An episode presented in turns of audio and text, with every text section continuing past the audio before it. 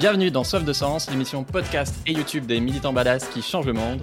Aujourd'hui, on accueille une invitée très spéciale, Cécile Duflo. Bonjour Cécile. Bonjour. On va parler d'écologie, de la vie de ministre et d'inégalité. Alors, euh, il y aura peut-être du bruit pour nos auditeurs par moment, parce que bah, t'as quatre enfants et le télétravail, c'est compliqué pour tout le monde. Voilà. On va parler bah, des trois grands chapitres de ta vie, notamment. Un, quand tu étais à la tête des Verts, puis deux, ministre sous François Hollande. Et trois, aujourd'hui, ben, tu es directrice de l'ONG Oxfam France qui lutte contre les injustices et la crise climatique.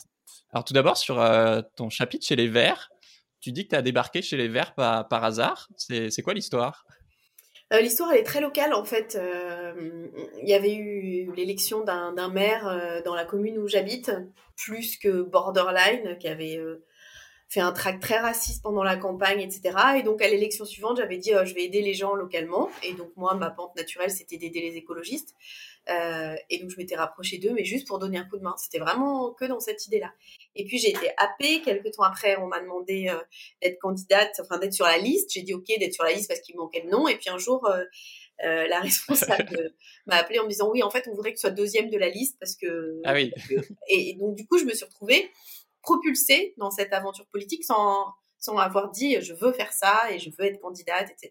Oui, parce qu'effectivement, je me dis comment est-ce qu'on passe de je débarque chez les Verts, même si évidemment tu as des parents euh, très écolos. Donc, euh, non, j'ai une seule parent très écolo. Ma mère était très écolo, mon père pas du tout. Ce qui fait ah, que j'ai forgé mon avis en écoutant les arguments euh, de l'un et de l'autre. Même si mon père a maintenant accepté l'idée que en fait, c'est maman qui avait raison. Mais comment, comment ça s'est fait? Ça bah, comment on passe la parité parce que en fait, il y avait besoin de femmes dans des dans des niveaux de, de responsabilité. Mais c'est vrai que quand je regarde de l'extérieur, j'ai adhéré en 2001. En 2003, je suis rentrée à la direction du parti et en 2006, j'ai été élue euh, chef du parti, donc oui. international. Donc oui, sur le papier, ça semble très rapide. Dans la vraie vie, j'ai trouvé ça assez naturel finalement parce que les choses se sont enchaînées. Et oui, effectivement, moi je me dis comment est-ce qu'on passe de ouais, j'arrive euh, un peu par hasard chez, chez les Verts à bah t'es plus jeune secrétaire national du parti à 31 ans. Euh, moi c'est mon bah, mon anniversaire dans un mois, j'aurai 31 ans.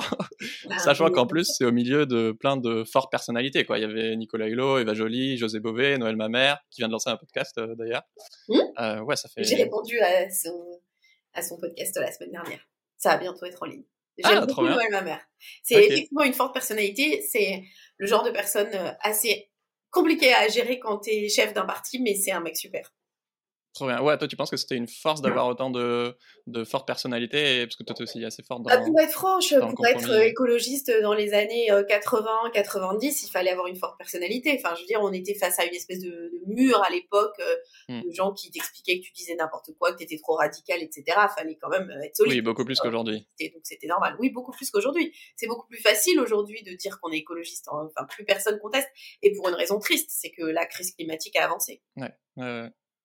À 37 ans, ensuite, tu entames un autre chapitre euh, avec François Hollande qui, qui t'appelle, comme tu le racontes dans ton super livre euh, de l'intérieur, et il te propose de devenir ministre du logement et de l'égalité des territoires.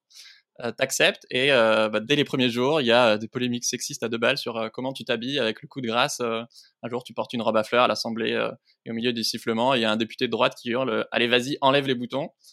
J'imagine que c'est frustrant d'être ramené sans cesse à cette histoire. Et en même temps, bah, ça a fait reculer un peu le sexisme en politique. Et est-ce que tu as l'impression d'avoir euh, ouvert la voie pour euh, les suivantes? Euh, Non, j'ai surtout bénéficié d'une voie qui avait été ouverte par des prédécesseuses. C'est ça la vérité. Et c'est vrai que sur le moment, je l'ai pas du tout vécu. Alors, je l'ai pas vécu bien, c'est sûr. J'étais dégoûtée en fait parce que je pensais que cette robe, elle était un peu à l'ancienne et que personne n'allait m'en parler. Euh, du coup, je n'en ai absolument pas parlé. Si on regarde à l'époque, je réagis pas, je dis rien, je refuse toutes les interviews, tout ça.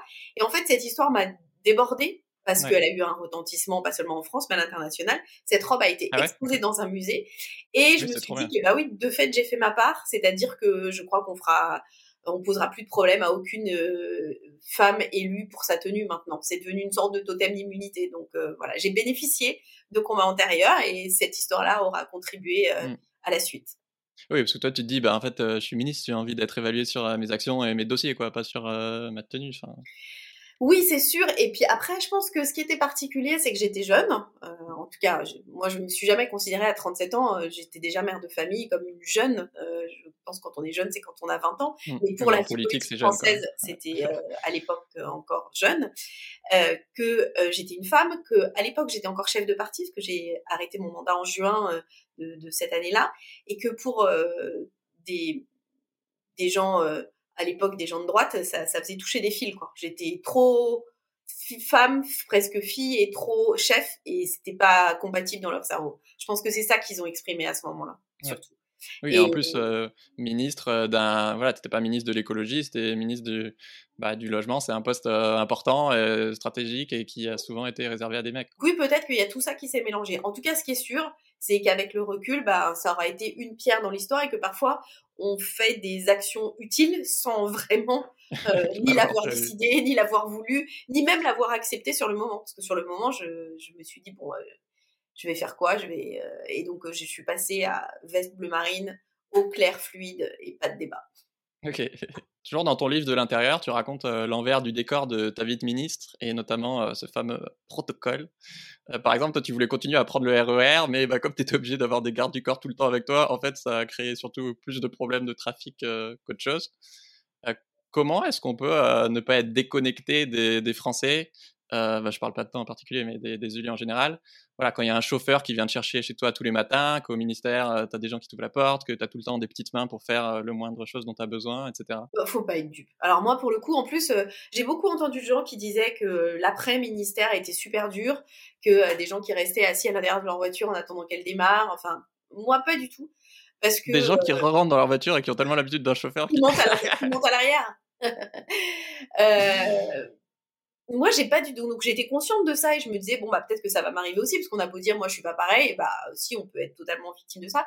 Non alors d'abord je pense que j'ai été bien élevée. Je parlais de mes parents mais moi mes parents ont jamais considéré que la réussite sociale ou extérieure était essentielle dans la vie que tu pouvais être euh, patron ou être ministre et pas être euh, un mec ou une nana bien et que c'était pas donc l'essentiel et que l'essentiel c'était d'aimer, d'être aimé. Après, j'ai cédé sur euh, sur la voiture parce que effectivement, je mettais en stress énormément les les officiers de sécurité qui travaillaient avec moi parce que s'il m'arrivait quelque chose, leur carrière à eux était ruinée. Donc je me suis dit, oui. ça va pas faire. Ah oui, oui.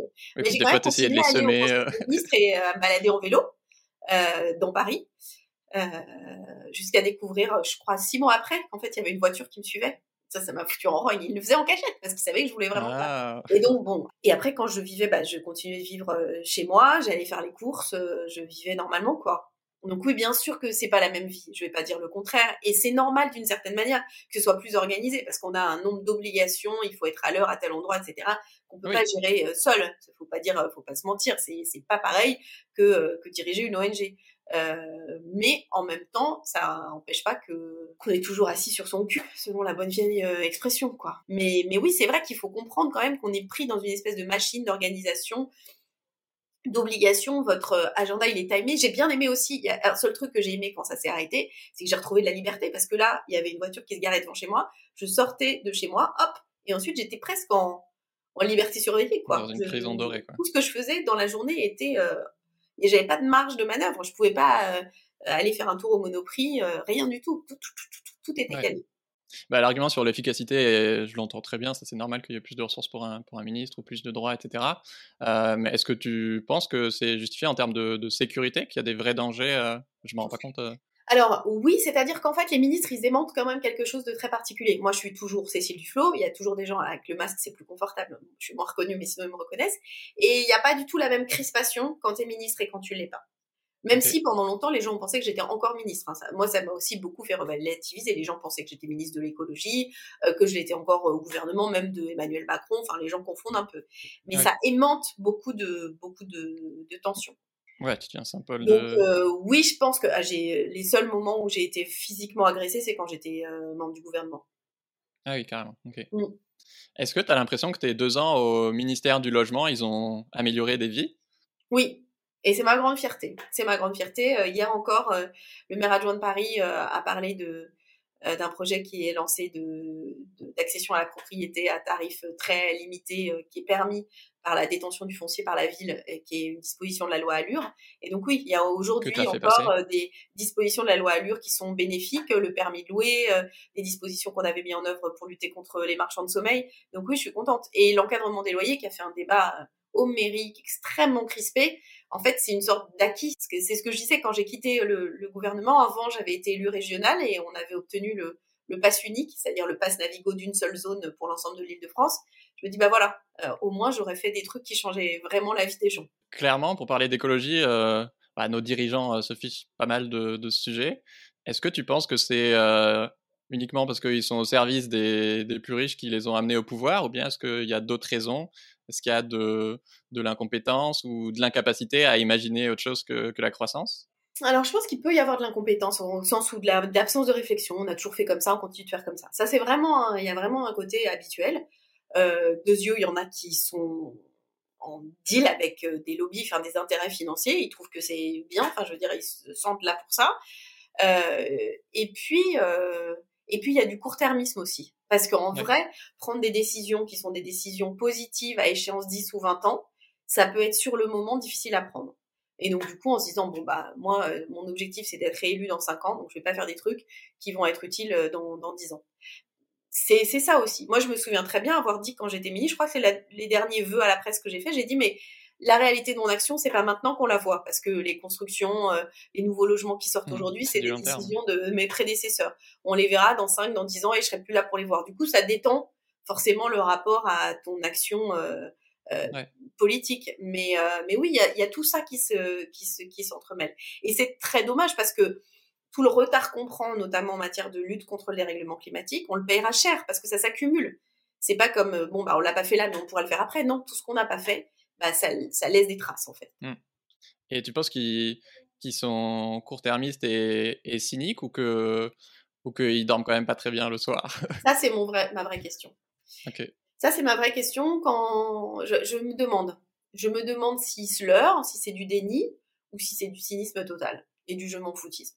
Mais en tout cas, ça peut pas être sincère. Je veux dire, euh, si on est aujourd'hui, si on se pose sincèrement avec les travaux des scientifiques euh, d'aujourd'hui, on peut pas prendre un certain nombre de décisions. Voilà. Mmh. On peut pas dire qu'il faut pas les prendre. C'est c'est pas possible. Ils savent quoi. Et comment est-ce qu'on pourrait euh, justement remettre du long terme dans, dans les décisions politiques?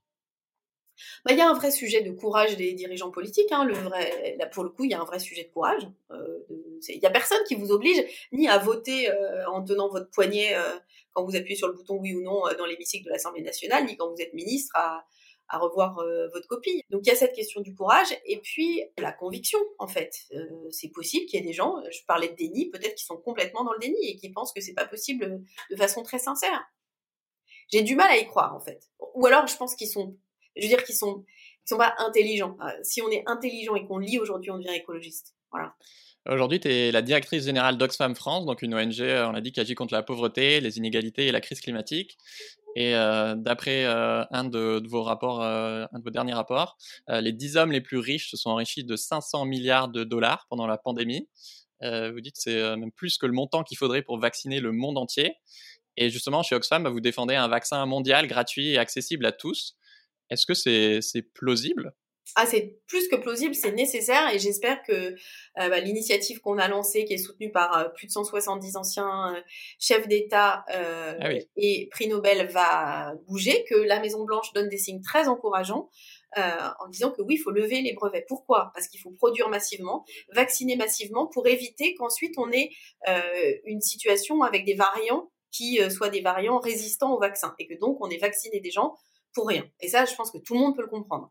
Et pour ça, il faut que euh, on produise de façon très importante des vaccins à très bas coût. Et ça, euh, le moyen de le faire, c'est lever les, lever les brevets. D'ailleurs, l'Inde et l'Afrique du Sud ont demandé cette disposition euh, à l'OMC. Ça existe déjà des vaccins mondiaux gratuits? Alors, il y, a, plusieurs. Il, y a il faut se souvenir que celui qui a inventé le vaccin contre la polio a dit qu'il ne voulait pas le breveter qui voulait que tout le monde puisse le produire parce que son but à lui, c'était de, de faire en sorte que cette maladie soit éradiquée.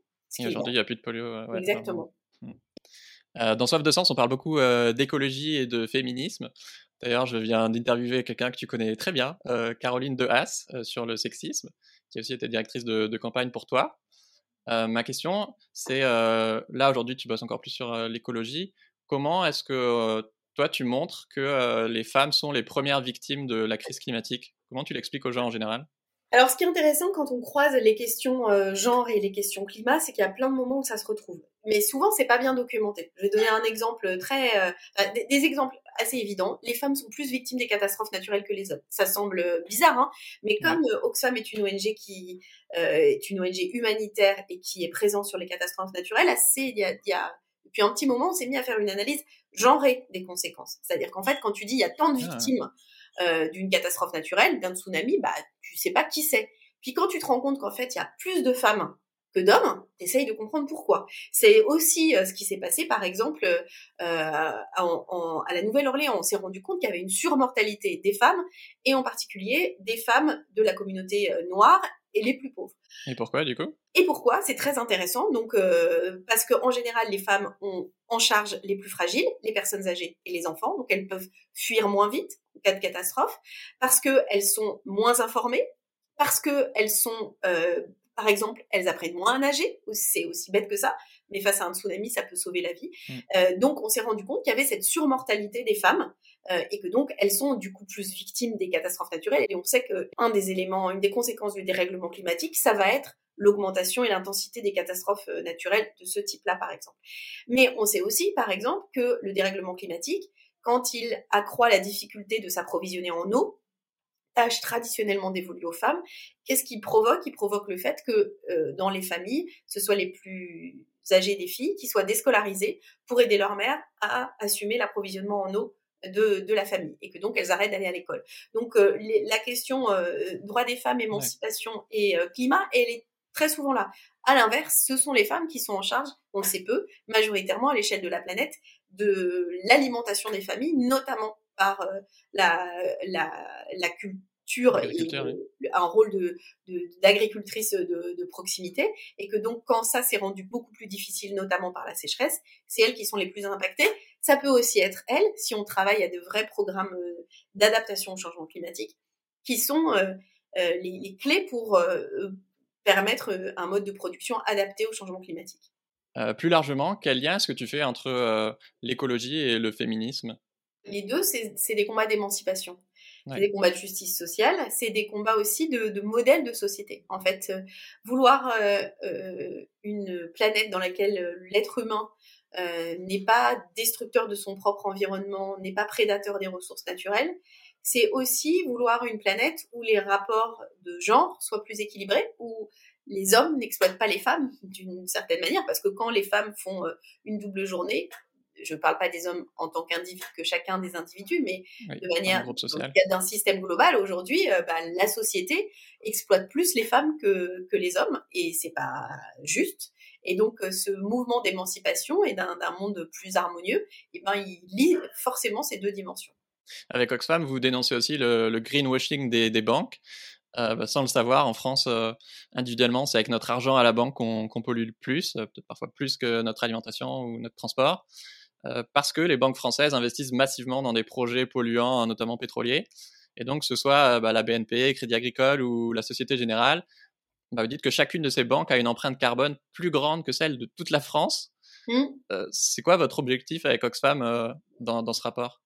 Bah, les banques, c'est le robinet. C'est celui qui verse l'argent sur des projets. Donc, si on ferme le robinet des projets sur les, sur les projets qui sont des projets euh, néfastes pour euh, le climat, bah, on agit de façon efficace. Et c'est vrai que les banques françaises, c'est six fois l'empreinte carbone de l'ensemble de la France. Donc, euh, ça, ça, passe souvent la, la, question bancaire un peu, c'est comme c'est de l'argent, de la finance, des gens sérieux, on regarde pas ça. Alors que c'est considérable avec un impact très fort. Donc, on doit absolument faire bouger cette cette, euh, ce secteur-là de façon euh, déterminée. Donc, soit de façon volontaire, certaines banques s'y sont engagées, le Crédit Agricole, mais euh, récemment le Crédit Mutuel de façon très efficace. Mais on sait aussi que certaines résistent beaucoup. Et pour ça, il faut qu'on passe à un système où en fait les règles du jeu changent. Et aucune banque française n'a le droit de continuer à financer des fossiles. Enfin, il y a beaucoup de, de, paroles et après, il faut, faut, toujours checker qu'est-ce qui concrètement est fait. Quoi. Exactement. Est-ce que tu penses que tu as plus d'impact aujourd'hui chez Oxfam ou quand tu étais ministre du, du logement? Alors, euh, c'est différent. Euh, je je, je, je saurais pas le quantifier de manière euh, oui, j'imagine, brute.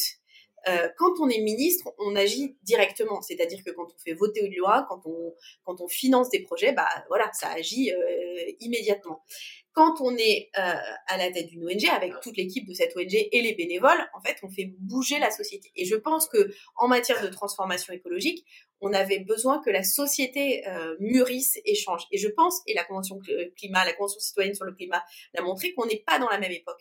Oxfam a fait partie des quatre euh, organisations qui a lancé l'affaire du siècle le procès contre l'État pour une action climatique. On a gagné une première étape, on attend la deuxième étape, mais il y a 2 400 000 personnes qui ont signé avec nous pour soutenir cette action. Et ça, ça donne quand même un gros signal. C'est-à-dire que euh, il y a une personne sur 20 euh, adultes, un adulte sur 20 dans ce pays qui a soutenu cette démarche. Donc ça dit aussi quelque chose de, l'évolution du, climat, si je puis dire, général de la société. Et donc il faut pas seulement euh, une avant-garde et quelques écologistes euh, parfaits. Il faut que dans son ensemble, la société bouge et soit prête aussi à ce que des dispositions différentes soient votées. Puisque Carbone 4 l'a montré, si on était tous exemplaires, toi, moi et même tous les Français, on atteindrait un quart des objectifs euh, de euh, nos réductions d'émissions de gaz à effet de serre. Les trois quarts dépendent de politiques publiques et de politiques sectorielles et d'une évolution des entreprises. Donc on a besoin que ces décisions, que des décisions de type décisions qui peuvent être proposées par des ministres soient prises. Donc il faut les deux. Voilà, ma réponse c'est qu'il faut les deux. Super. Euh, un des soucis de, de, la notoriété, tu dis en tant qu'écolo, c'est par exemple que quand tu fais tes courses, les gens vont juger l'intérieur de ton caddie et on dit euh, bah c'est pas que du bio. Euh, c'est quoi ton rapport aux critiques sur le fait d'être, euh, bah, spoiler, comme tout le monde, une écolo imparfaite? Euh, justement, je l'assume parce qu'en fait, il y a deux choses hein, dans le fait de, de, de la perfection. Il y a les écolos entre guillemets qui eux se pensent parfaits et qui donnent des leçons en pensant qu'ils sont eux. en fait, on n'est jamais parfait ça n'existe pas d'être parfait. Et puis, quelque part, on est humain, donc c'est rassurant. Et donc, ils te donnent des leçons parce que eux, ils sont mieux que toi sur ça, alors que toi, on te voit plus à la télé, je résume. Donc ça, bon, c'est pas très, très grave. Mais il y a tous ceux que ça dédouane. Ils disent, ah bah, tu vois, vu que euh, machine ou machin n'est pas parfait, moi, ça m'autorise le droit de l'être pas du tout, du tout. C'est pas très grave. Enfin, je vis avec. Et c'est aussi pour détendre tout le monde. J'essaye d'être le plus écolo possible. Mais je vis dans un univers qui ne l'est pas. Euh, j'achète des produits qui sont emballés dans du plastique. Euh, je vis en ville, euh, donc voilà. Et il y a des moments où je peux pas prendre les transports en commun pour aller dans les endroits où je vais, où c'est pas pratique, avec les enfants et plein de bagages. Le train, ça, ça peut coûter très cher. Tout ça, c'est aussi, c'est ce que je dis souvent. Je suis une écologiste qui défend les transports en commun, mais qui les prend. Et donc du coup, ça permet de, de relativiser. Euh, mais oui, je pense qu'il faut dire des changements individuels, même profonds et extrêmes, ne suffiront pas. Ouais, ce qui m'énerve dans ce genre de, remarques, c'est que, bah, un, souvent, on va pointer du doigt un micro-exemple anecdotique euh, plutôt que de prendre ensemble, euh, prendre en compte l'ensemble des comportements de la personne. Et deux, ça ramène encore la responsabilité aux citoyens, alors que, bah, effectivement, c'est le système qu'il faut changer. Et il y a un moment, euh, bah, si tu habites en ville, que tu as un bas salaire, etc., et qu'autour de chez toi, il n'y a que un Lidl, bah oui, non, tu vas pas acheter du vrac, quoi. Ça, c'est sûr. Et euh, en revanche, ce qui est sûr aussi, c'est que euh, des fois, il faut aller contre le courant. Par exemple, moi, j'ai des vieilles voitures que j'utilise très peu. Et en fait, le bilan écologique de remplacer ces vieilles voitures par des neuves serait pas du tout positif. J'en ai discuté avec des gens, je suis pas une spécialiste du sujet, et donc j'ai arbitré sur ce fait que, comme je les utilise peut-être une fois toutes les trois semaines, et encore pour quelques kilomètres, ça n'a aucun intérêt que j'achète des voitures qui vont être refabriquées avec des, euh, avec des métaux rares, etc., etc., etc. Voilà. Et ça, il faut pouvoir l'expliquer. C'est-à-dire que il faut aussi se, voir que le, le modèle, un modèle écologique, c'est un modèle plus sobre, c'est un modèle où on répare plus, où on gaspille moins. C'est pas forcément où on achète des super nouveaux produits vachement plus écolos. Et ça, c'est quelque chose qu'il faut aussi faire comprendre. Garder, récupérer, réutiliser, ça, c'est très écologique. Tu dis que tu as longtemps eu le, syndrome de l'imposteur euh, puissance 5, t'en parlais un peu tout à l'heure, en tant que femme, jeune, euh, écolo, mère de quatre enfants et ministre du logement, effectivement, donc un poste euh, stratégique souvent masculin. En plus, tu dis que tu es timide, mais pourtant, ça t'empêche pas d'ouvrir ta gueule, pardonne-moi l'expression, quand, quand c'est nécessaire. Tu as quand même du, du caractère, quoi. Alors d'abord, moi j'aime bien apprendre à faire des choses Et donc, j'ai appris à gérer ma timidité. Plus exactement, j'ai appris que quand tu rentrais dans une pièce, tu te mettais pas dans un coin, tu allais dire bonjour à tout le monde et que plus tu étais connu, plus si tu le faisais pas, tu paraissais hautaine. Donc quand on m'a dit ça, ça m'a beaucoup vexé, ça m'a beaucoup aidé à faire ça. Ensuite, bah, c'est l'entraînement. Au bout d'un moment, ça, ça, ça, va mieux. Mais oui, c'est pas, c'est, il y a, y, a, y a encore des moments où c'est, c'est pas évident. Après, moi, ce qui me mobilise, c'est que j'ai toujours bien aimé être le représent, la représentante d'un collectif. Donc aujourd'hui, je, quand je parle, je parle pas euh, pour moi, je parle pour Oxfam. Et je parle donc pour euh, l'équipe d'Oxfam France, euh, les bénévoles, mais aussi pour la voix d'Oxfam International qui est présente en France. Et donc du coup, ça, ça me donne aussi plus de confiance en moi en fait, parce que je me dis, il s'agit pas que je sois un génie, il s'agit que je dise bien les choses sur lesquelles on travaille sérieusement. Ça, c'est c'est très aussi, c'est très enrichissant et c'est une vraie source de fierté de réussir à faire passer le message parce que je suis très fière du travail que font euh, nos équipes, euh, de ce qu'on produit, etc. Et j'ai envie que ce soit bien compris. Euh, je pourrais pas en fait euh, ne rien faire. Enfin, je sais pas, aller voir la catastrophe en ronchonnant dans mon coin. C'est une question de caractère. Hein. J'y arriverai pas. Je dis pas que d'autres. je juge pas. Hein. Je dis je suis comme ça. C'est tout. Ça m'empêche pas de, de temps en temps glandouiller sur mon canapé. Hein. Je suis pas toujours debout sur mon cheval avec ma lance. non, bah c'est bah, c'est clairement utile, notamment dans, bah, en politique où effectivement, hein, bah, l'histoire avec Manuel Valls et son discours horrible sur, sur les Roms, où bah, là, tu as été la seule à, à, à, ouvrir ta bouche et que justement, euh, les gens te félicitaient pour ton courage, alors qu'en fait, euh, c'était surtout ahurissant que personne d'autre. Euh, ne, il y a des gens qui n'étaient pas d'accord, mais à l'époque, je sais très bien que quand j'ai dit ça, j'ai failli me faire virer, et je me disais, pas si je me fais virer pour ça, franchement, je me sentirais bien. Il y a des moments où il faut se sentir euh, en accord avec soi parce que j'ai perdu hein, l'élection euh, législative. C'est comme ça que j'ai arrêté de faire de la politique. Mais je préfère avoir perdu comme ça que gagner comme d'autres. Vraiment, je, je me sentirais hyper mal. Puis j'ai des amis, des amis de longue date qui me connaissent et leur jugement sur ce que je suis vraiment et la fidélité à mes convictions, c'est quelque chose qui m'importe. Et donc, euh, je serai jamais prête à tout brûler, et en tout cas pas mes convictions pour, euh, pour un poste. Donc, finalement, ce qui peut apparaître comme du courage ou tout ça, l'est pas. C'est juste que je me sens mieux comme ça. Et, et je, des fois, je regarde certains de mes anciens euh, collègues verts, je les vois aujourd'hui. Eh ben, j'aimerais pas être à leur place. Hein. Je trouve ça vraiment moche, quoi. C'est, c'est pas très chic. Je sais pas très bien comment ils se regarderont à la fin de leur vie, mais c'est moche. Ok. Est-ce que encaisser les coups en politique, ça, ça s'apprend? Oui, ça s'apprend. Euh, ce qu'il faut, c'est ce que j'appelle moi la technique EPC euh, e pour eau plume canard. Il faut pas se faire une carapace et s'endurcir. Voilà, il faut pas s'endurcir et devenir dur soi-même parce que c'est le risque, c'est qu'on devienne cynique et dur. Mais euh, il faut que ça glisse sur toi comme l'eau sur les plumes d'un canard. Voilà, c'est ça qu'il faut réussir à. Ah. Il y a des choses importantes et des choses moins importantes. Et puis il faut accepter les critiques aussi. Des fois, les gens ils disent des choses et ils n'ont pas tort. Et dans ah ces cas-là, il faut reconnaître. Bah oui, là, je me suis trompée. Euh, là, j'étais un peu agressive. Il faut pouvoir euh, dire ça. Mais ça, c'est pas facile pour beaucoup d'élus. Hein. oui, je sais, mais c'est dommage parce que en fait, euh, et, et, et d'être aussi déterminé quand on n'a pas tort. Voilà quand, quand tu as quitté le gouvernement, euh, tu en parlais avec, euh, dans le podcast de, de Lorraine Bastide de, la poudre, euh, les médias ont parlé de, de caprice euh, dans ton cas, alors que quand d'autres hommes ont démissionné, bah, c'était vraiment très courageux, etc. Euh, donc il y a effectivement tout ce sexisme dans les médias dont, bah, dont on a parlé aussi avec Lorraine Bastide sur la chaîne. Est-ce que tu penses que les hommes politiques ont, et les décideurs économiques aussi d'ailleurs, ont conscience de, de leurs privilèges? Tu veux dire les hommes par rapport aux femmes? Oui. Ah non. mais ça, s'il y a des fois où j'ai j'ai ragé, j'ai serré les poings, à ce moment-là, oui, j'ai serré les poings. J'ai quand même, parce que c'était pas facile de partir. Hein, j'ai beaucoup aimé être ministre justement parce que tu pèses sur la vie et que tu penses que tu es utile. Donc c'était une décision douloureuse, vraiment euh, difficile.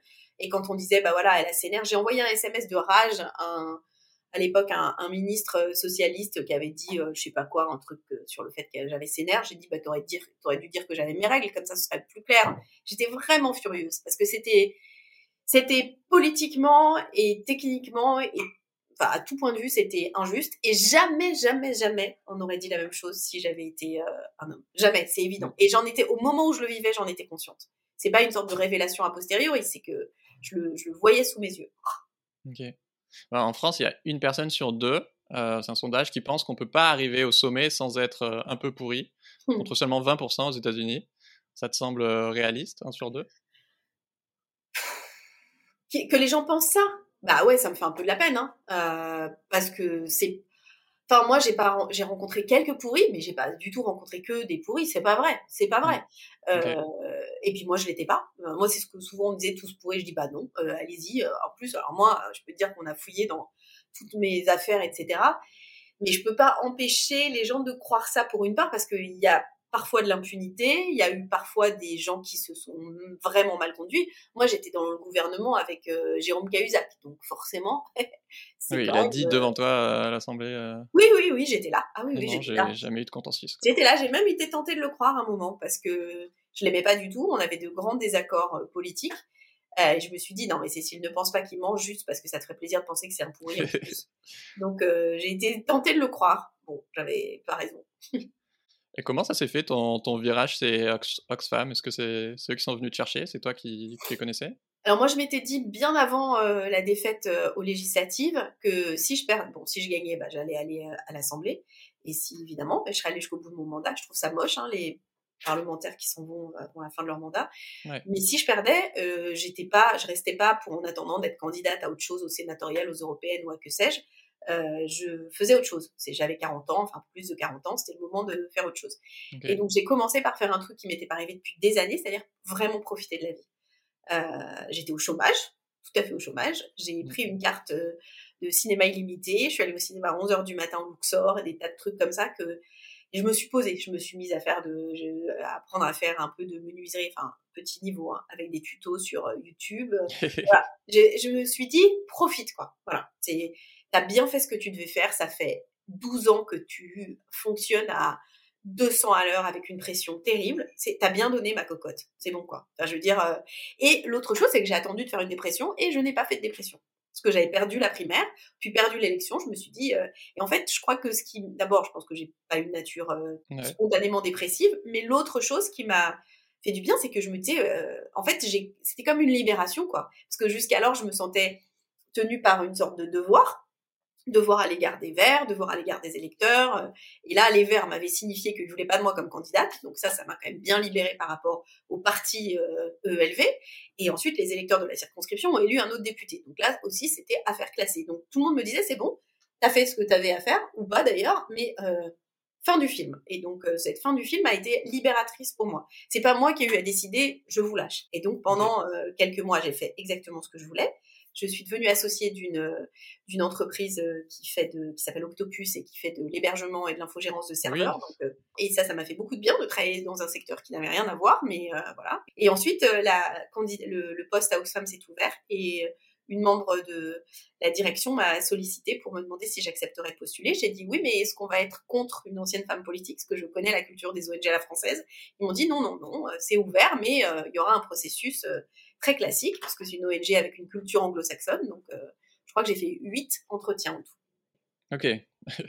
Comme dans les grosses boîtes, quoi. Un test psychotechnique, euh, un entretien en anglais, enfin deux entretiens en anglais, voilà. Et, et j'étais très contente. Et en vrai, si on m'avait dit le poste idéal dont j'aurais euh, rêvé, Ouais. bah, ça aurait été de diriger Oxfam. Et voilà.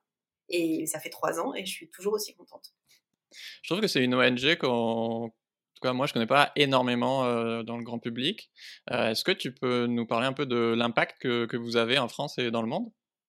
Alors oui, Oxfam, c'est une ONG qui est très très très connue dans certains pays. En Grande-Bretagne, c'est un peu comme la Croix-Rouge. Enfin, c'est aussi Oui, connu c'est que la Croix-Rouge. hein. Voilà.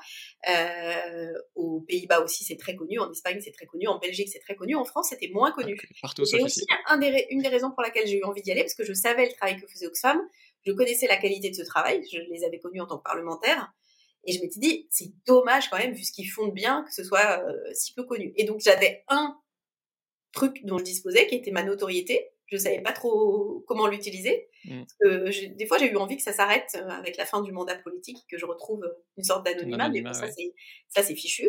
Et donc, je me suis dit, bon, bah, très bien. Du coup, je vais apporter ça euh, à Oxfam et ça c'est chouette parce que parce que franchement leur travail mérite d'être davantage connu. Donc Oxfam c'est une ONG qui agit sur le terrain. On a des missions euh, humanitaires, je l'ai dit tout à l'heure.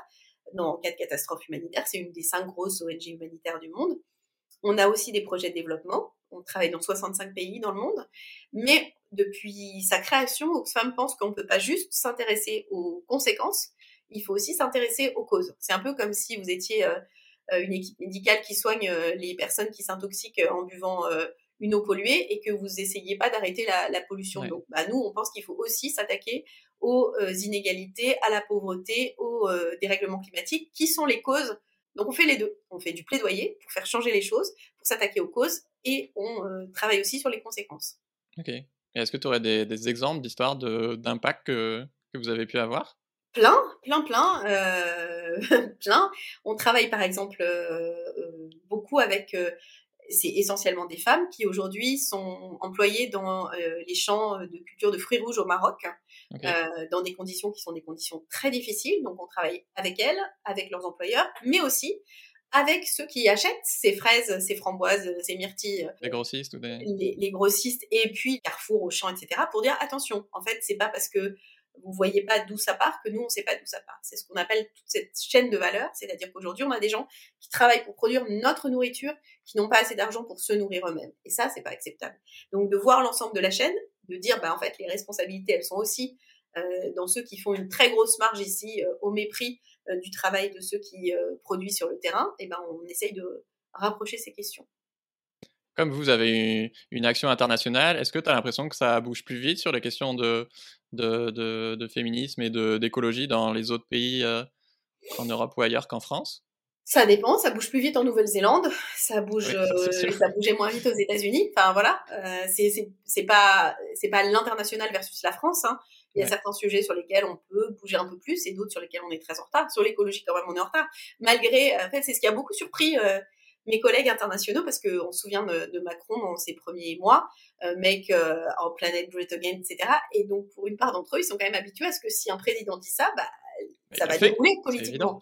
Et donc, quand on leur disait non, mais attendez, il fait le contraire de ce qu'il dit, ils étaient quand même très épatés parce qu'au moins Trump, il disait que ça l'intéressait pas, qu'il fallait soutenir le charbon, etc. Enfin, c'était c'était clair, quoi. Là, il y avait une vraie discordance entre le discours euh, et l'image à l'international et la réalité en France. Bon, maintenant, tout le monde a un peu compris. Mais, euh, dans les autres pays, c'est beaucoup... Dans la dimension internationale, c'est quand même que je pense que si on veut faire face au changement climatique, il va falloir une mobilisation à l'échelle de la planète. C'est notre, mm. pour, pour nous les humains, c'est notre premier défi de terrien. C'est-à-dire c'est la première fois où on doit se penser comme habitants d'une même planète.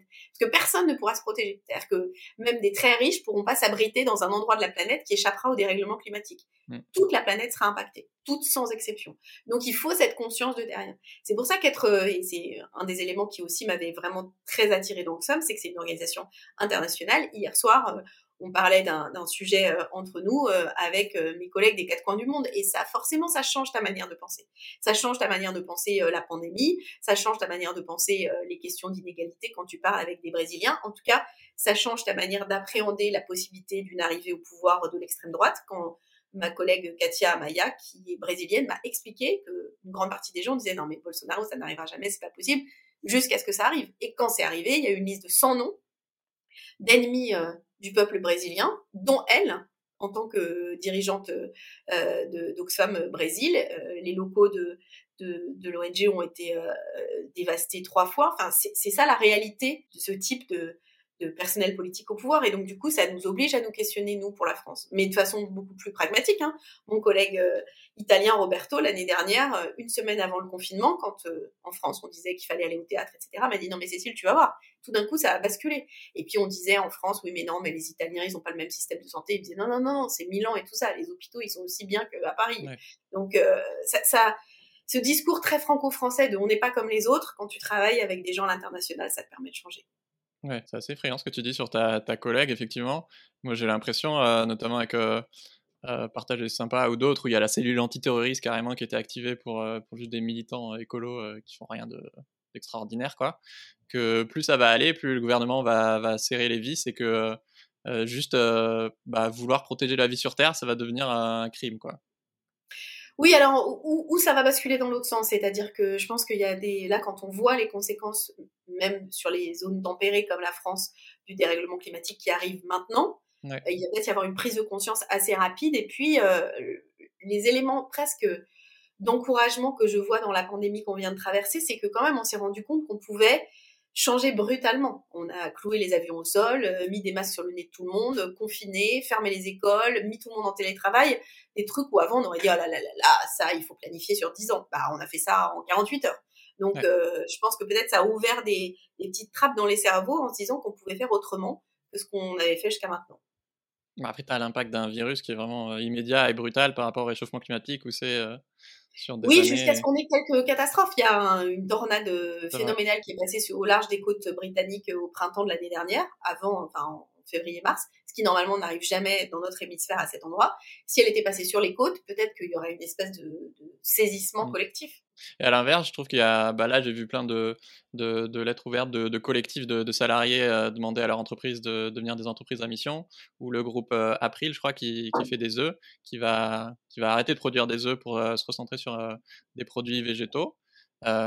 c'est quoi, toi, ton, en termes d'écologie, évidemment, c'est quoi ton, ton rapport au futur? Mon rapport au futur, il se noue beaucoup sur mon rapport avec les jeunes, parce que je pense que c'est, enfin, si on regarde l'échéance 2100 qui est quand même très compliquée, bah, ceux qui vont devoir la gérer, c'est ceux qui naissent aujourd'hui. Donc, euh, je pense qu'il y a un vrai attachement de ma part à ce qu'on veille à ce qu'ils aient une éducation très ouverte, parce qu'il va falloir que leur cerveau utilise toutes leurs compétences, pas pour reproduire des anciennes solutions, mais pour inventer des solutions à des problèmes qu'on n'a encore jamais connus. Donc ça, c'est déjà un premier point. Je pense qu'il faut qu'on soit très attentif à, à ça. C'est au moins une chose qu'on peut faire. Ensuite, euh, ensuite, je pense qu'il faut pouvoir dire maintenant qu'on peut mettre des politiques publiques radicales en œuvre de manière démocratique, mais qu'il ne faut pas avoir peur d'affronter certains intérêts, y compris en disant publiquement voilà pourquoi on le fait.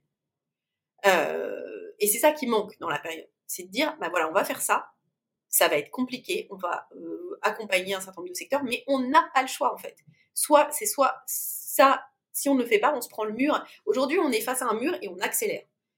Aujourd'hui, ce qu'on sait, même les écologistes les plus engagés comme moi, c'est qu'on n'échappera pas au mur. Mais l'idée, c'est qu'on le prenne de biais et en ayant ralenti avant. Ce qui, tout le monde comprendra, c'est quand même moins violent que foncer droit dedans. Et c'est ça qu'on va, c'est ça qu'il faut raconter. Donc, je pense qu'il faut à la fois de la franchise, de la transparence, mais aussi du courage et de la radicalité dans les mesures à mettre en œuvre. Mais la franchise, euh, ça fait peur, Cécile. Euh, les gens, on va les terroriser. Je crois pas. Moi, euh, j'aime pas qu'on prenne les gens pour des cons, en fait. Et mon, pari, c'est qu'on a aussi la génération orangina rouge. C'est-à-dire que les gens peuvent dire, ah, bah, là, ou machin, ou truc, ils sont bons en com, mais ils sont pas convaincus. parce que les gens pouvaient dire, ah, bah, la pub orangina rouge, elle est super, elle est drôle, elle est machin, et ils achetaient pas, jamais d'orangina rouge. Mais ils reconnaissaient que c'était la pub d'orangina rouge, mais ils en achetaient pas. Et donc là, c'est la même chose. On voit que la com est bien faite, etc. Même si avec ce gouvernement, ça commence à, à changer un peu. Mais bah, on n'est pas d'accord. Donc, euh, je, comme on est avec cette génération, ces générations maintenant, euh, qui même ceux de mon âge ont vu la publicité, la com, les trucs, ils arrivent à déconstruire et à décoder. Donc, je crois que le temps est venu d'une certaine euh, honnêteté, en fait. Et pour tout dire, même quand on est une femme politique, ce que j'ai été, c'est moins fatigant. Parce que quand vous pipotez, bah, la fois d'après, vous êtes tenté de plus vous souvenir de ce que vous avez dit à tel moment, etc., etc., ou vous faire piéger à un endroit ou à un autre. Quand vous dites à peu près toujours la même chose, vaille que vaille, il vous arrive pas grand-chose. Mmh. Avant euh, tout ton, ton parcours euh, engagé, tu as fait 4 ans de bénévolat à la Maison de la Santé en, en prison. Euh, tu peux nous, nous, raconter comment ça se passait? Oui, en fait, là aussi, c'est un hasard. J'avais répondu, il y avait une affiche dans le métro qui cherchait des bénévoles pour lutter contre l'illettrisme. Moi, je m'étais dit, ah bah tiens, j'ai envie de faire quelque chose. Je trouvais ça bien.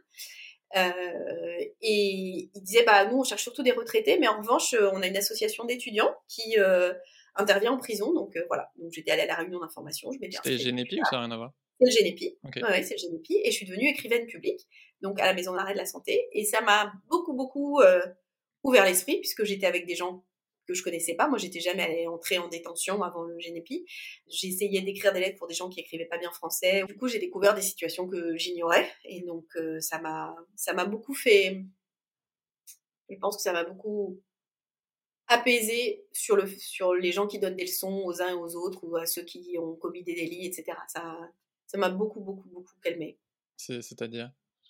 Bah, C'est-à-dire que souvent, et l'immense majorité des gens qui, étaient, qui sont en prison aujourd'hui, c'est des gens qui ont eu des parcours de vie euh, affreux, notamment dans leur enfance. Enfin, voilà, faut regarder, si on regardait la, la moyenne de la dévastation de l'enfance de tous les gens qui sont incarcérés, euh, ça serait une petite claque pour beaucoup de gens. Ce qui ne veut pas dire que quand tu as été victime de violence dans ton enfance, quand tu as vécu la pauvreté, forcément tu commets des délits. Mais l'inverse, en revanche, est très rare. Voilà. Et ça, c'est quand même. C'est pour ça que je parlais de cette priorité à l'éducation, à l'enfance. C'est pour moi, pour le coup, c'est une question absolument fondamentale. C'est pas seulement parce que j'ai eu plein d'enfants. oui, ça veut pas dire non plus que, que ça excuse, mais c'est sûr que bah, du coup, on se rend compte qu'on ne s'attaque pas aux sources du problème, quoi. Ouais, exactement. Et tu, tu disais aussi que bah, en fait, aussi, ça, ça humanise tout simplement, hein, parce que c'est facile de dire, de toute façon, c'est eux, c'est des monstres, etc., c'est des criminels, ou je sais pas, c'est toujours l'autre et pas nous. Et par exemple, oui, bah, pour un, pour un criminel, que ce soit un, je sais pas, un, violeur, un braqueur, peu importe, bah, accepter que ça peut faire partie d'une vie et que, ouais, on peut rester ami avec quelqu'un qui a commis un crime et, et, les accompagner dans. Ce qu'il faut, c'est la justice.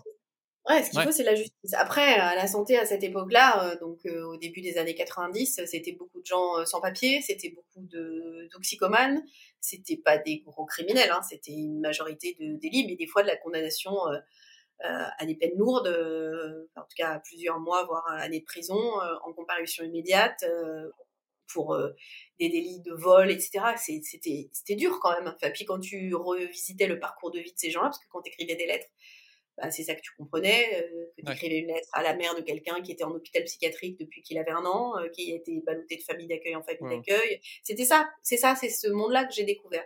Moi, je considère que j'ai eu la chance de vivre dans une famille euh, aimante, protectrice, émancipatrice aussi, hein, qui m'a laissé faire ce que je voulais. Et je découvrais des gens qui n'avaient pas eu ma chance. Voilà. Et, et, donc oui, la justice, c'est important, mais, mais c'est la même chose quand je parlais de tout à l'heure de des gens parfaits qui font jamais d'erreur dans leur vie la plus écologique possible, ce qui n'est pas mon cas, ben, c'est pareil, les gens qui donnent des leçons à ceux qui ont été condamnés, qui disent plus jamais, ils auront le droit à plus rien, il faut qu'ils passent leur vie Enfin, moi, je, suis pour la justice et pour qu'elle soit très claire, et notamment euh, sur les auteurs de, de, violences contre les femmes. Mais je suis obligée de m'interroger sur le fait que l'immense majorité de ces auteurs de violences ont eux-mêmes été victimes de violences dans leur enfance. Mmh. Voilà. Et que du coup, ce qu'il faut, c'est qu'on casse ce phénomène de reproduction. Ouais, c'est au-delà des responsabilités individuelles évidentes. Bah, il y a clairement des facteurs sociétaux et un système qui qu'il faut changer quoi, pour briser ce cycle de violence. Et ouais, bah, tu, tu, le dis qu'effectivement, il y a notamment la question de, la pauvreté ou des maladies mentales ou de, des discriminations diverses et variées qui, bah, qui font un terrain ultra fertile pour avoir des, des, je sais pas comment ça, des comportements déviants ou des crimes. quoi. Mmh. Est-ce que c'est là que tu t'es dit que tu avais envie de faire de la politique? Alors ça, ça y participe. C'est pas, euh, c'est pas du tout sur ce que je faisais en détention. C'est qu'à l'époque, le Génépic avait aussi un rôle de ce qui s'appelait information et sensibilisation du public. Avait beaucoup travaillé pour pousser à ce que euh, une loi pénitentiaire soit votée. Notamment, on avait fait tout un questionnaire pour évaluer la connaissance des Français sur la prison. Et euh, et ben en fait au départ les choses s'étaient bien passées. Puis ensuite bah forcément il y a des parlementaires qui avaient dit qu'ils voulaient plus s'en occuper etc le truc était avait fini dans les sables. C'était une grande déception. Et je m'étais dit ah ouais donc en fait quelle que soit la mobilisation qu'on puisse organiser de la société civile si à un moment euh, ça se traduit pas dans les faits euh, par des parlementaires par le vote d'une loi bah ça marche pas. Et euh, et ben du coup ça ça m'a donné envie de faire de la politique en me disant bah moi j'aimerais bien que ça marche quoi. Mmh. C'est marrant.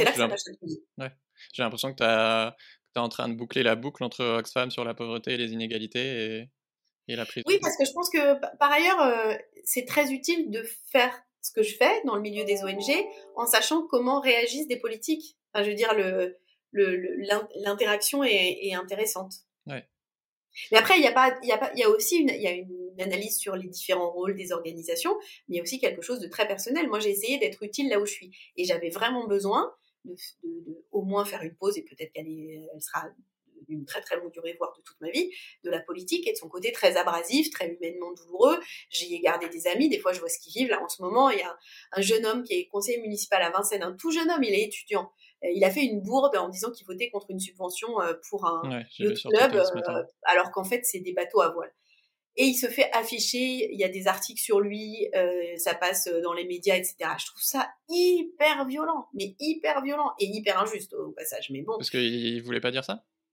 Bah, Parce qu'il s'est planté. Il s'est juste planté, il a pas bossé. Ça arrive, mais ça arrive tous les jours et ça arrive dans tous les endroits. Et c'est plus grave quand c'est un pilote d'avion qui fait une connerie. Euh, c'est pas très grave quand c'est un conseiller municipal. Mais en ce moment, il y a une telle focalisation sur les écologistes que bon, c'est ça, ça, arrive comme ça. Mais voilà, la politique est quand même très brutale. Il y a des fois des trahisons, euh, il y a des moments hyper douloureux. Euh, les, les, le, le, lieu collectif, un lieu de tension. Quand j'ai dirigé le parti pendant six ans, toutes les semaines, je réunissais euh, le collège exécutif, qui s'est ensuite appelé bureau exécutif. C'est pas que des potes, hein. il y a des gens qui sont des opposants là-dedans.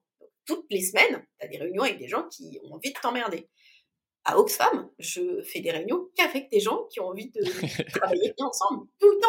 Et je me rends compte à quel point je me suis déshabituée des ambiances euh, pénibles. C'est bah, sympa. Vous ne pas les uns sur les autres, là euh, Ça va pas Ouais, non, on rigole, on construit, on réfléchit. Tout, je sais que tout le monde tire dans le bon sens, que même si on n'est pas d'accord, c'est euh, c'est de l'émulation et c'est intelligent, c'est pas pour essayer de euh, me faire faire une erreur à tel. Enfin, c'est tout, tout, le contraire. Et franchement, c'est appréciable. Hein. Honnêtement, euh, c'est hyper appréciable. J'en profite tous les jours. Moi, ça, ça m'interpelle beaucoup. Cette dérive de la politique et des réseaux sociaux. Effectivement, on va transformer une anecdote comme, euh, comme, comme celle de, de, ce jeune homme en symbole de ah bah du coup euh, tous les écologistes euh, font de la merde. Euh, mais pareil pour je sais pas contre le FN si Marine Le Pen disait une bêtise ou n'importe quoi plutôt que de juger les gens sur sur le fond quoi. Ouais alors après il faut accepter ça aussi. Il faut accepter que la com c'est pas sale qu'on peut être habile quand on fait de la communication mais il faut faut doser quoi. Voilà. Non moi c'est plutôt la question des relations humaines la seule chose vraiment douloureuse qui a existé dans ma vie politique, c'est les trahisons, quand c'est des trahisons qui ne sont pas que des trahisons politiques, mais qui sont des trahisons qui se doutent d'une trahison amicale ou affective.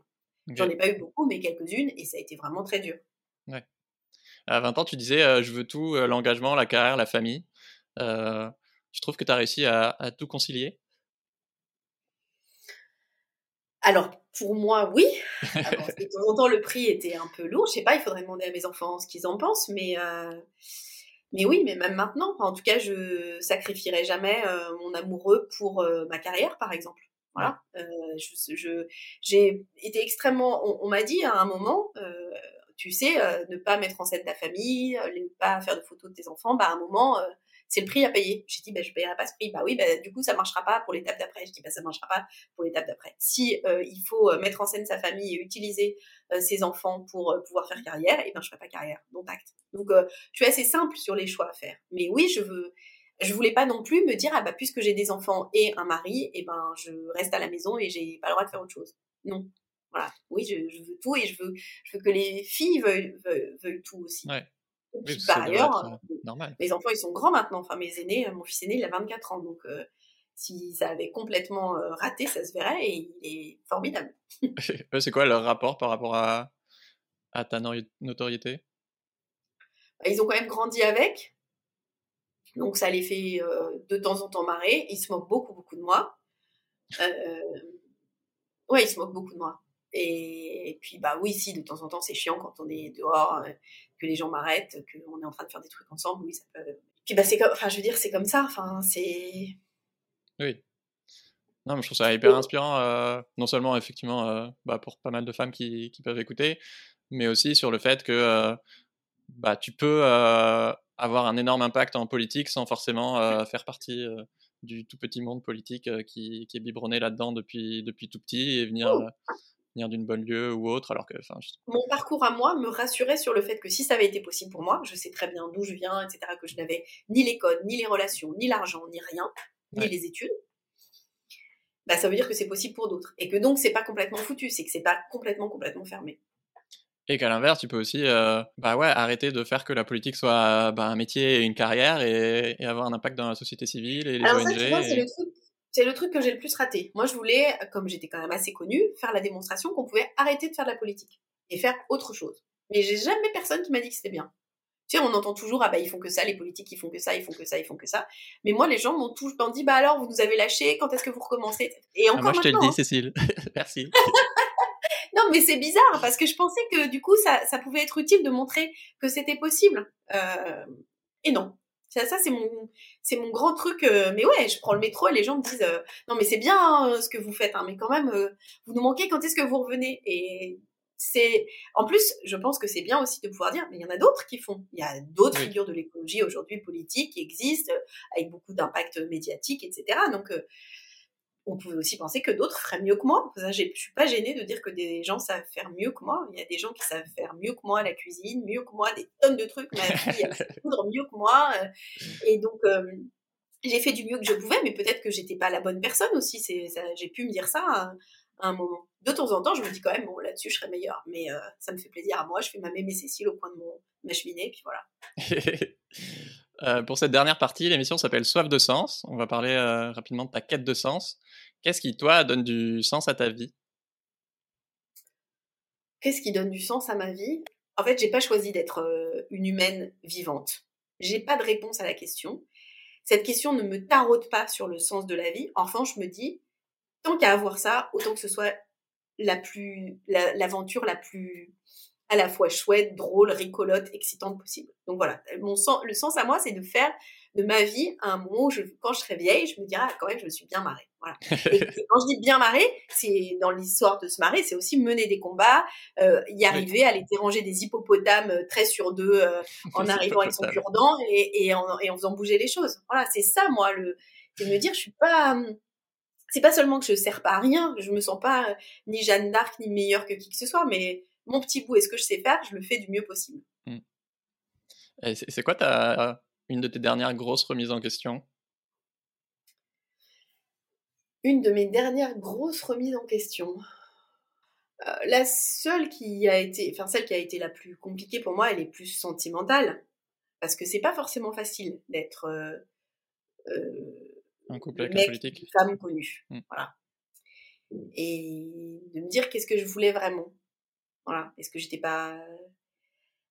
Quels arbitrages j'étais prêt à faire pour une histoire d'amour pas forcément hyper épanouissante, mais en me disant je pourrais pas avoir mieux. Mais j'ai pas eu besoin de trop aller au bout de cette remise en question, parce que ça va bien maintenant. C'était juste la bonne personne qu'il fallait trouver. C'est trop touchant parce que, bah, je sais pas, je trouve que tu es une des rares euh, personnalité, soit dans le monde des ONG ou politiques, qui, osent parler avec, euh, avec ses émotions. Et qu'on a tellement euh, maintenant de plus en plus l'habitude d'avoir des, des robots, quoi, que, bah, que du coup on les déshumanise. Et bah ouais, c'est aussi ça que je pense qui contribue à créer un fossé euh, avec, avec les gens, de se rendre compte que bah ouais, on a aussi plein d'émotions de l'autre côté. Mais tu sais que ça, moi, j'ai en politique, il y a un truc qui est déterminant qui s'appelle le facteur humain. C'est-à-dire des grandes décisions qui apparaissent comme très rationnelles. Elles sont souvent, quand tu les connais, et moi pour le coup j'ai été au cœur du pouvoir, mues par des éléments personnels très forts. Et que toutes ces machines froides, euh, elles sont en recherche de reconnaissance euh, incroyable, elles ont des failles, etc. Et moi je préfère que les humains disent bah ouais, des fois j'y arrive pas, des fois je, je fais ça parce que parce que j'ai jamais réussi à trouver grâce aux yeux de mon père, euh, parce que je suis pas devenue ingénieur, donc du coup j'ai besoin de croire que. Enfin, j'en ai vu. Ah, le jour où Macron dit ça. Bah, tu sais, moi je me suis posé la question, je me suis dit mais pourquoi je fais ça? Pourquoi je pourquoi je m'impose des trucs tellement durs? Parce qu'à une mmh. époque c'était vraiment très dur. Qu'est-ce qui J'ai été aimée enfant, euh, mes parents n'attendent pas de moi ça, ils sont pas spécialement. Maintenant j'ai compris. J'ai compris que j'avais pas une espèce de, de d'ambition folle à l'intérieur de moi, ce qui fait que d'ailleurs j'ai pas été déprimée quand ça s'est arrêté. C'est qu'en revanche j'aime bien être dans une petite troupe, dans une petite équipe, et que cette petite équipe soit fière de moi. Et ça oui, j'aime ça parce que parce que j'aime l'aventure et j'aime l'aventure. Euh, on pourrait dire en clan si on est négatif, mais en petit troupeau. J'aime bien que que les gens soient soudés. J'aime bien que les gens soient heureux autour de moi, qu'ils soient de trouver l'endroit où ils vont être le plus à leur place. Tout ça, ça m'excite vraiment intellectuellement, humainement. Et après, j'ai fait la paix avec le fait que j'étais un animal extrêmement sentimental.